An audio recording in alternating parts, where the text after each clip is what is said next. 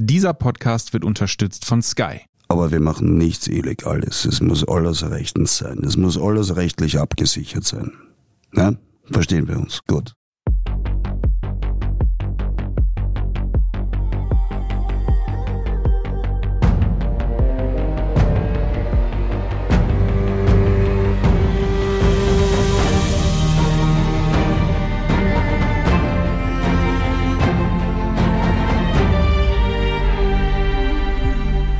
Ich bin Torben Pollerhof. Ich bin Doris Bresching. Sie hören Serienreif, den Podcast über die zackige Welt der Serien.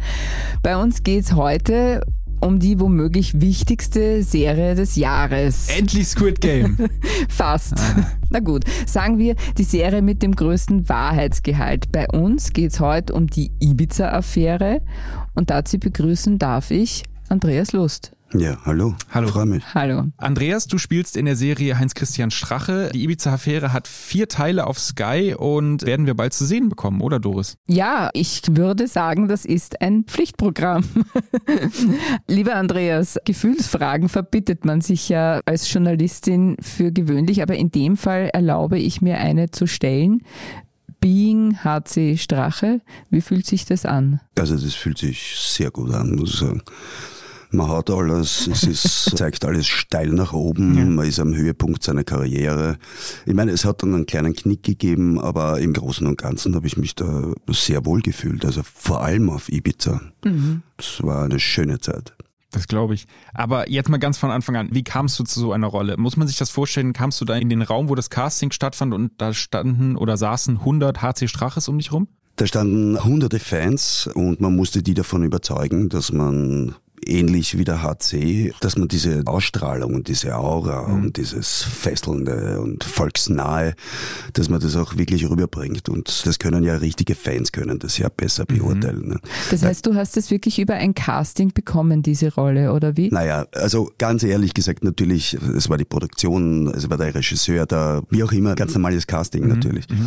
Ich habe dafür gecastet, ja. Also es gab die Idee, das fand das sehr kurios und mhm. bin da ein bisschen aufgeregt natürlich, aber mit Freude hingegangen, weil ich mir gedacht habe, das ist eine super Geschichte. Ne? Ja. Und wir haben das probiert, also da ging es um Ausstrahlung natürlich und um Aura, die man irgendwie mitbringt.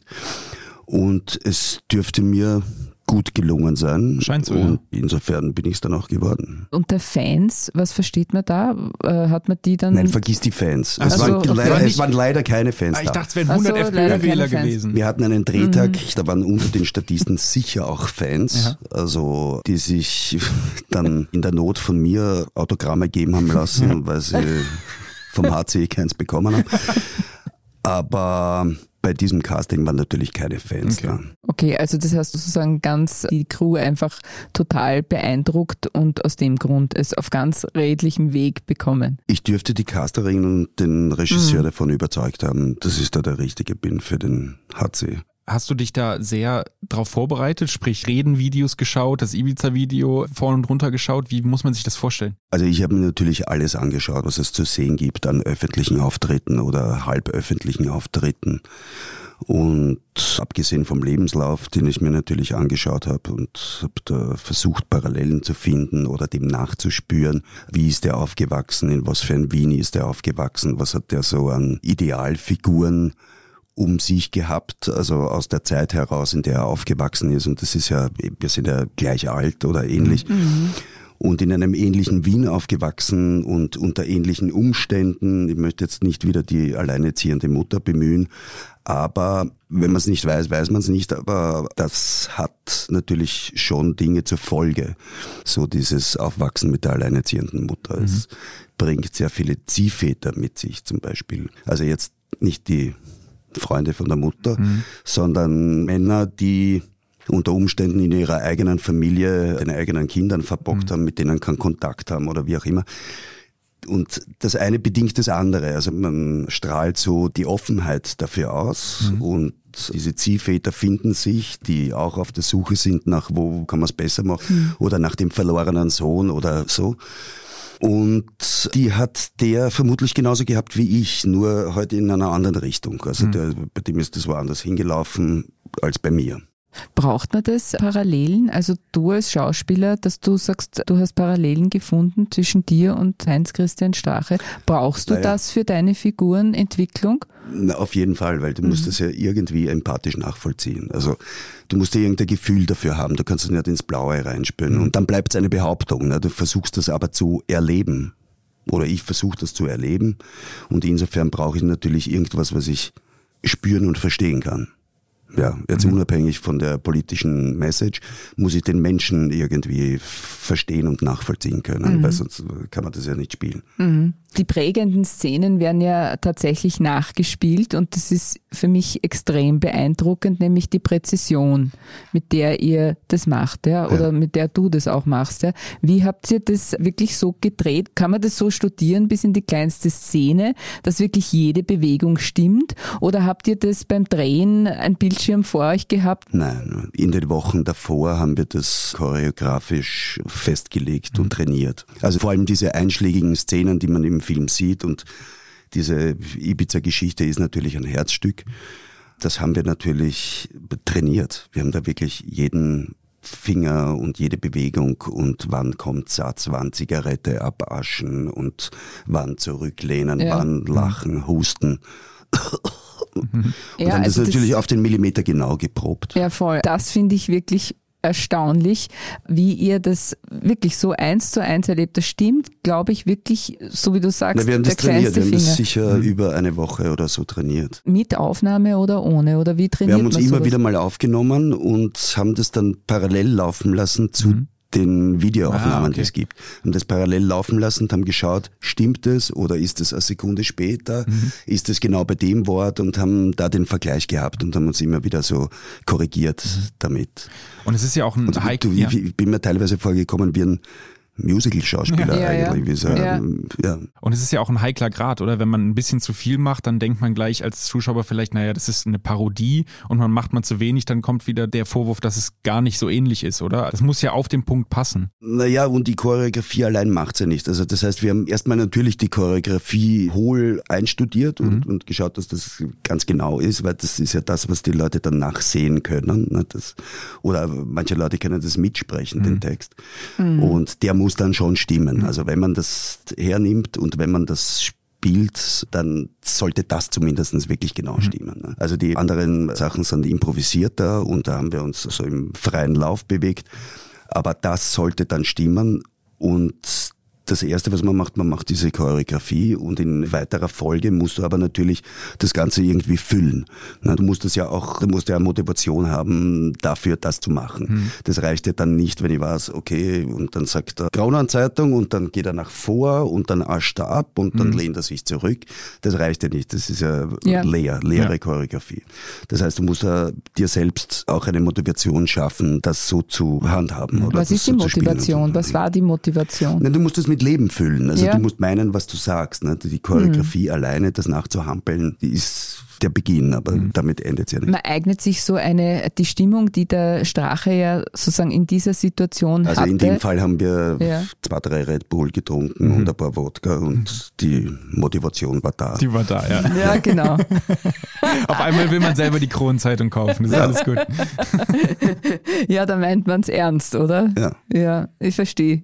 War das eine Rolle, wo es auch zwischendurch schwer war, die abzulegen, weil ich kann mir vorstellen, wenn du jetzt, wie du sagst, naja, man muss nicht nur die Choreografie abspielen, sondern man muss die Motivation dahinter, den Menschen dahinter verstehen, dass man am Abend irgendwie sich dann dabei erwischt, wie man auf der Couch auch so ein bisschen auf einmal dann abascht so und genauso zurück. Ich habe das Leibel nicht ausgezogen. Die ganze Zeit nicht ganze ausgezogen. Zeit. Auch ungewaschen die ganze ja, Zeit. Ja, nein. Wunderbar. Der Andreas Lust verarscht uns die ganze, Zeit. die ganze Zeit. Ah ja. Also was mir geblieben ist, tatsächlich, ich hatte über den ganzen Drehzeitraum die Bänder mhm. um, irgendwelche Schnellen. Und ich habe begonnen, Clash of Clans zu spielen. Ach, wirklich? Und das spiele ich heute noch. Ja. Und auch so viel Geld ausgegeben schon, oder? Nein, ich gebe gar kein ah, Geld okay. aus, aber ich habe begonnen, Clash of Clans zu spielen aus Spaß an der Freude. Das so als Schauspieler ja auch Dinge, die da irgendwie ein bisschen Laune machen mhm. und die halt einfach mitzunehmen sind, so fürs Gefühl. Und das ist mir irgendwie hängen geblieben. Das spüre ich immer noch. Ich habe mein Rathaus mittlerweile auf Level 12. Nicht schlecht, nicht schlecht, ja. Sehr gut. Gewaltig. Und wie siehst du jetzt die Gefahr, dass dir diese Figur bicken bleibt? Ich weiß also bei Manuel Ruber beispielsweise, sein Leben lang wird er der Falco bleiben. Ja? Fürchtest du das, dass dir die Rolle kleben bleibt und du der Strache bist für ewig? Nein. Bei wem? Bei mir? Also für Beim ich für Publikum. mich? Mhm. Beim Publikum? Mhm. Nein, beim Publikum. Ich mache so viele unterschiedliche Dinge, also die Angst habe ich nicht. Und aber nicht wegen dem Rausgehen aus der Rolle und so. Natürlich in dem Drehzeitraum bleibst du natürlich irgendwo in der, ich möchte nicht sagen, dass man wirklich in der Figur bleibt, aber irgendwas schon. Also irgendwas an der Restenergie bleibt in dir, den du dann immer wieder aufdrehst und hochspielst. Ne? Aber verändert dich das? Also auch danach? Nein, also so nachhaltig war es, glaube ich, nicht. Also du bist kein Stück HC geworden jetzt dadurch, Nein, außer Clash of Clans. außer Clash of Clans. Ich habe auch die Bänder wieder abgelegt. Verdammt. Dann würde ich sagen, wir machen eine kurze Unterbrechung. Bleiben Sie dran, denn wir melden uns gleich wieder mit mehr spannenden Details zur Serie Die Ibiza-Affäre und Andreas Lust. One, two, three. Mehr Action, mehr Nervenkitzel, mehr Emotionen. Die besten Geschichten an einem Ort erlebst du nur bei Sky. Mit unseren exklusiven Sky Originals und preisgekrönten internationalen Serien. Sky, wo Serien zu Hause sind. Was würdest du sagen, wie war der Dreh insgesamt? Muss man sich das vorstellen, war da die ganze Zeit ein Anwalt am Set, der alles ein bisschen überprüft hat oder war es im Prinzip wie jeder andere Dreh auch? Also es war nicht wie jeder andere Dreh. Das war schon speziell in verschiedenster Hinsicht.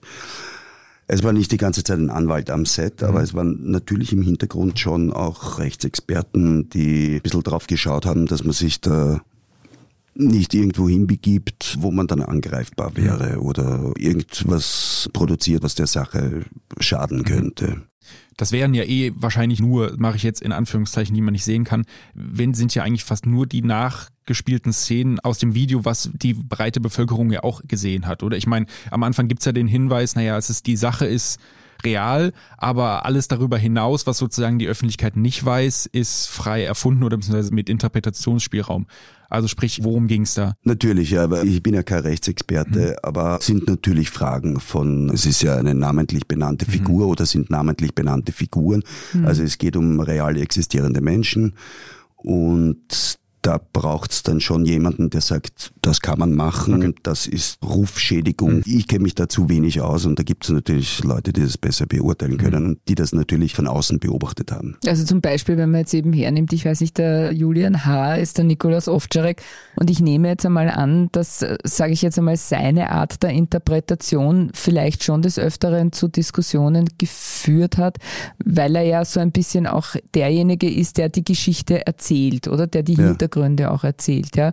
Weißt du da was irgendwie darüber, als welche Person, welche Figur, wo man eben halt gesagt hat, da müssen wir besonders aufpassen? Es gab nicht dieses besonders aufpassen, aber was natürlich anders war als in anderen Produktionen und was da sehr speziell war, war, wir haben uns anders bewegt. Also wir wollten dann auch in den erfundenen oder fiktiven Teilen und in der Improvisation sind wir ganz vorsichtig weitergegangen. Das heißt, wir wollten nichts behaupten. Also wir wollten nicht zu krass werden. Das heißt, wir haben uns eigentlich selbst zensuriert ein bisschen. Wo sich dann im Nachhinein herausgestellt hat, es war noch viel Ärger. Also einfach um nicht irgendeinen Scheiß zu behaupten, haben wir uns selbst so ein bisschen zurückgenommen und sind da sehr vorsichtig in die Vollen gegangen. Also man ist nicht gleich reingesprungen und hat irgendwas behauptet, sondern man war vorsichtiger. Habt ihr alle Rechtsschutzversicherungen abgeschlossen davor? Nein. Nix. Na, es kann ja noch kommen, ja, wer weiß, vielleicht sieht der eine oder andere das. Also ich bin immer davon ausgegangen, es taugt den handelnden Personen. Ja. Und, Glaubst äh, du, ja? Ja, schon. Also in gewisser Weise kultisiert das ja den Vorgang so ein bisschen. Du hast ja den Heinz-Christian Strache in Videos studiert, kann man so sagen, aber kontaktiert direkt hast du ihn nie. Oder schon? Nein, da hätte ich mir auch nichts davon versprochen. Also ich hätte mir nicht vorstellen können, dass sich der HC mit mir trifft und wir gehen auf eine Achtel und erzählen mal was. Ja, gleich angezogen. Das habe ich auch äh, erst gar nicht versucht. Okay. Und auch im Nachhinein hat er sich nicht gemeldet. Nein, der hat sich nicht gemeldet. Hat sich ein anderer der gemeldet? wird sich noch melden, glaube ich. Der wird sich also noch melden. Irgendwas wird Na, er hat sich irgendjemand dazu sagen. gemeldet von der ganzen Ich glaube Truppe? schon, der Julian Lohmann, der den Gutenus gespielt Mhm. hat, der ist, glaube ich, mit der Frau oder Lebensgefährtin von Gutenus Mhm. in Kontakt. Also Kontakte gab's auf jeden Fall. Sehr ja. interessant. Und gedreht habt ihr tatsächlich an Originalschauplätzen, nämlich sprich auf Ja. Ibiza. Ja? Das heißt auch in der Finca, in der Originalen, ich weiß es nämlich nicht. In der Finca, ja. Das ist mittlerweile ein kleines Museum. So ein Stück Österreich in Spanien. Ja. ja. Und Wie war das? Stell mir gruselig vor, oder? Wenn man sagt, hier wurde Geschichte geschrieben. ja, es war ein historischer Moment. Ja. Ja. Na, wie ist es euch gegangen? Erstmals betreten? Wart ihr betreten? Dadurch, dass jeder so in seiner Figur war und das Setting so war, muss ich sagen, unser Dreh in Ibiza so ein bisschen erinnert hat an das Original quasi, an, durch die Umstände und die Oligarchin, die dann erst sehr spät dazugekommen ist, wo keiner genau gewusst hat, wer kommt da jetzt und die ist wirklich am Abend vor dem Dreh dann auf einmal aufgetaucht. Ah, okay.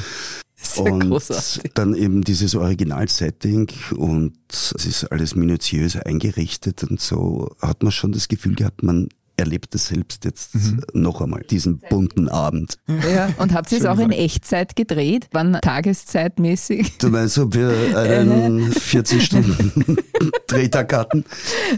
Na, äh, Eigentlich ja.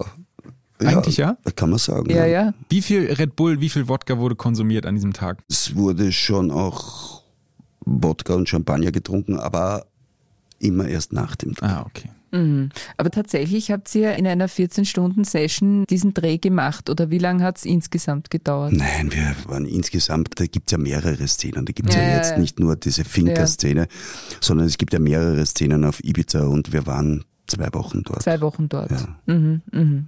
Und es war so, das war ein Arbeitsurlaub. Ja, Ibiza ist ja auch schön. entsprechend, also dem Original entsprechend. Was waren für dich in der Recherche oder in der Vorbereitung oder auch beim Dreh die neuen Erkenntnisse in der Materie? Was kannst du sagen, was habe ich erfahren durch meine Arbeit an der Serie, was ich bisher zur Ibiza-Affäre noch nicht wusste? Du hast ja die sieben Stunden Video zum Beispiel angeschaut, ja, was wahrscheinlich nicht ganz viele so gesehen haben, oder? Ich meine, es hat mich natürlich aufmerksam gemacht für alles, was dann in weiterer Folge passiert ist und damit zu tun hat und immer noch passiert. Ich verfolge das mit Spannung und habe das Gefühl, es ist ein ganz wichtiger Teil, den wir da mit beleuchtet haben oder der unsere Arbeit betroffen hat, nämlich der Beginn von dieser ganzen Entwicklung. Es ist sowas wie, ich habe das schon einmal gesagt, wie eine Taschenlampe, die da reinleuchtet in diesen politischen Keller. In der Hoffnung, dass der irgendwann einmal irgendwo der Schalter gefunden wird und das Licht komplett aufgedreht wird. Aber diese ganze Ibiza-Affäre ist wie so eine Taschenlampen und das ist die Initiation oder der Beginn dieser ganzen Entwicklung. Und es ist auch der Beginn dessen, dass diese hehre Politikerkaste schließlich und endlich komplett zerbröselt.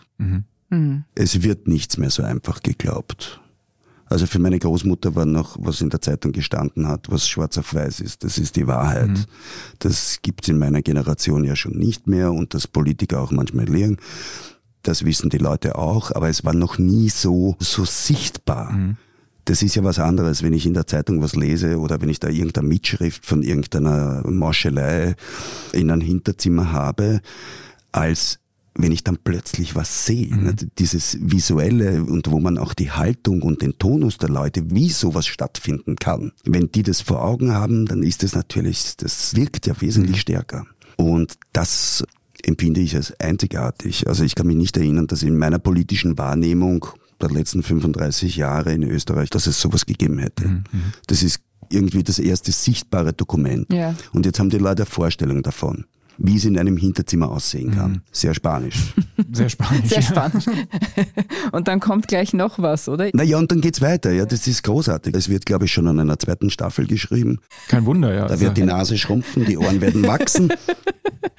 Kommt da die nächste Rolle? War das schon ein Teaser? Wir haben das kurz angedacht, aber da bräuchte ich, glaube ich, vorher ein komplett Lifting, weil als Klassensprecher, das geht sich bei mir nicht mehr aus. Aber wenn wir schon beim Thema sind, Politik und Schauspiel, was würdest du sagen, welcher Politiker ist für dich denn der beste Schauspieler? Hast du dir da schon mal Gedanken drüber gemacht? Nein, ich kann es andersherum beantworten. Ich halte den Strache für keinen großen Schauspieler. Also ich halte den für sehr authentisch. Das ist meine persönliche Meinung.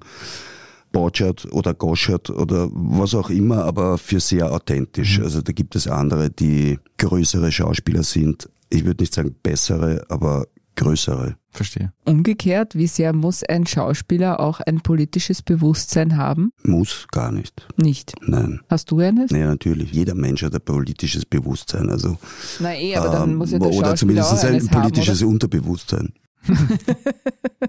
Genau, dann hätten wir noch eine abschließende Frage. Ich meine, wir haben jetzt, glaube ich, gerade geklärt, dass die Kurzrolle wahrscheinlich eher nix wird, aber was ist denn das nächste, was von dir kommt? Auf was kann man sich freuen? Aber der Rubey, das kann ich mir gut vorstellen, Ja? dass der vielleicht vom Falco wegkommt. Falco zu Für kurz. den wäre das vielleicht was. Ja, ja, ja. Sie haben es hier zuerst gehört, liebe Zuhörerinnen und Zuhörer. Ja, genau. Wenn das passiert, Dann, ja, you heard it here first. Zehn Prozent. 10%. Aber was kommt als nächstes? Auf was kann man sich freuen in der Zukunft von dir? Das nächste, das jetzt, glaube ich, auch gleich im Anschluss rauskommen wird, ist die zweite Staffel vom Pass. Mhm. Da freue Ah. ich mich auch schon sehr drauf. Sehr gut.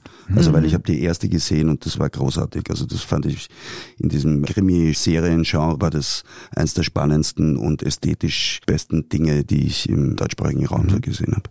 Absolut. Wie geht's dann weiter oder was ist die Story? Naja, über die Story kann ich dir jetzt nichts erzählen, da wirst du es dir anschauen müssen. Aber ich kann dir sagen, ich habe die Rolle des, weil diesmal die Majorität eben auf österreichischer Seite liegt, bin ich der neue Leiter der Sonderkommission. Mhm. Super spannend. Sehr gut. Freuen wir uns sehr darauf. Und auch der Niki Ovtcharek wird wieder auftauchen. Es taucht das auch ist wieder auch auf. sehr schön. He survived. Alter. Alter. Bevor wir weitermachen, ich muss das kurz loswerden. Ich habe Ende der ersten Folge von der Ibiza-Affäre, da ruft der Anwalt ja an und sagt, wir machen das mit dem Video. Und ich habe wirklich gestern vorm Spiegel geübt, weil ich das so lustig finde, wie der Ovtcharek in die Kamera guckt und sagt, na endlich. Nein, endlich. Nein, Das ist so gut. Das wird eine Catchphrase mehr. Na endlich. Gut, dann sage ich vielen Dank, lieber Andreas Lust. Wir freuen uns auf ganz viele weitere spannende Filme und Serien. Danke fürs Kommen. Bitteschön. Vielen Dank. Das war's mit Serienreif. Wenn Ihnen dieser Podcast gefallen hat, dann freuen wir uns über eine 5-Sterne-Bewertung. Damit Sie keine Folge verpassen, abonnieren Sie uns bei Apple Podcasts, Spotify oder wo auch immer Sie Ihre Podcasts hören.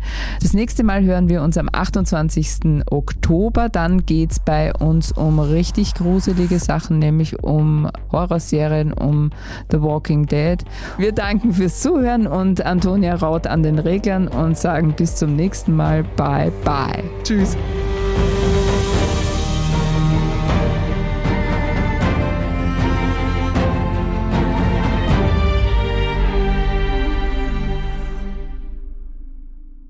One, two, three. Mehr Action, mehr Nervenkitzel, mehr Emotion. Die besten Geschichten an einem Ort erlebst du nur bei Sky. Mit unseren exklusiven Sky Originals und preisgekrönten internationalen Serien. Sky, wo Serien zu Hause sind.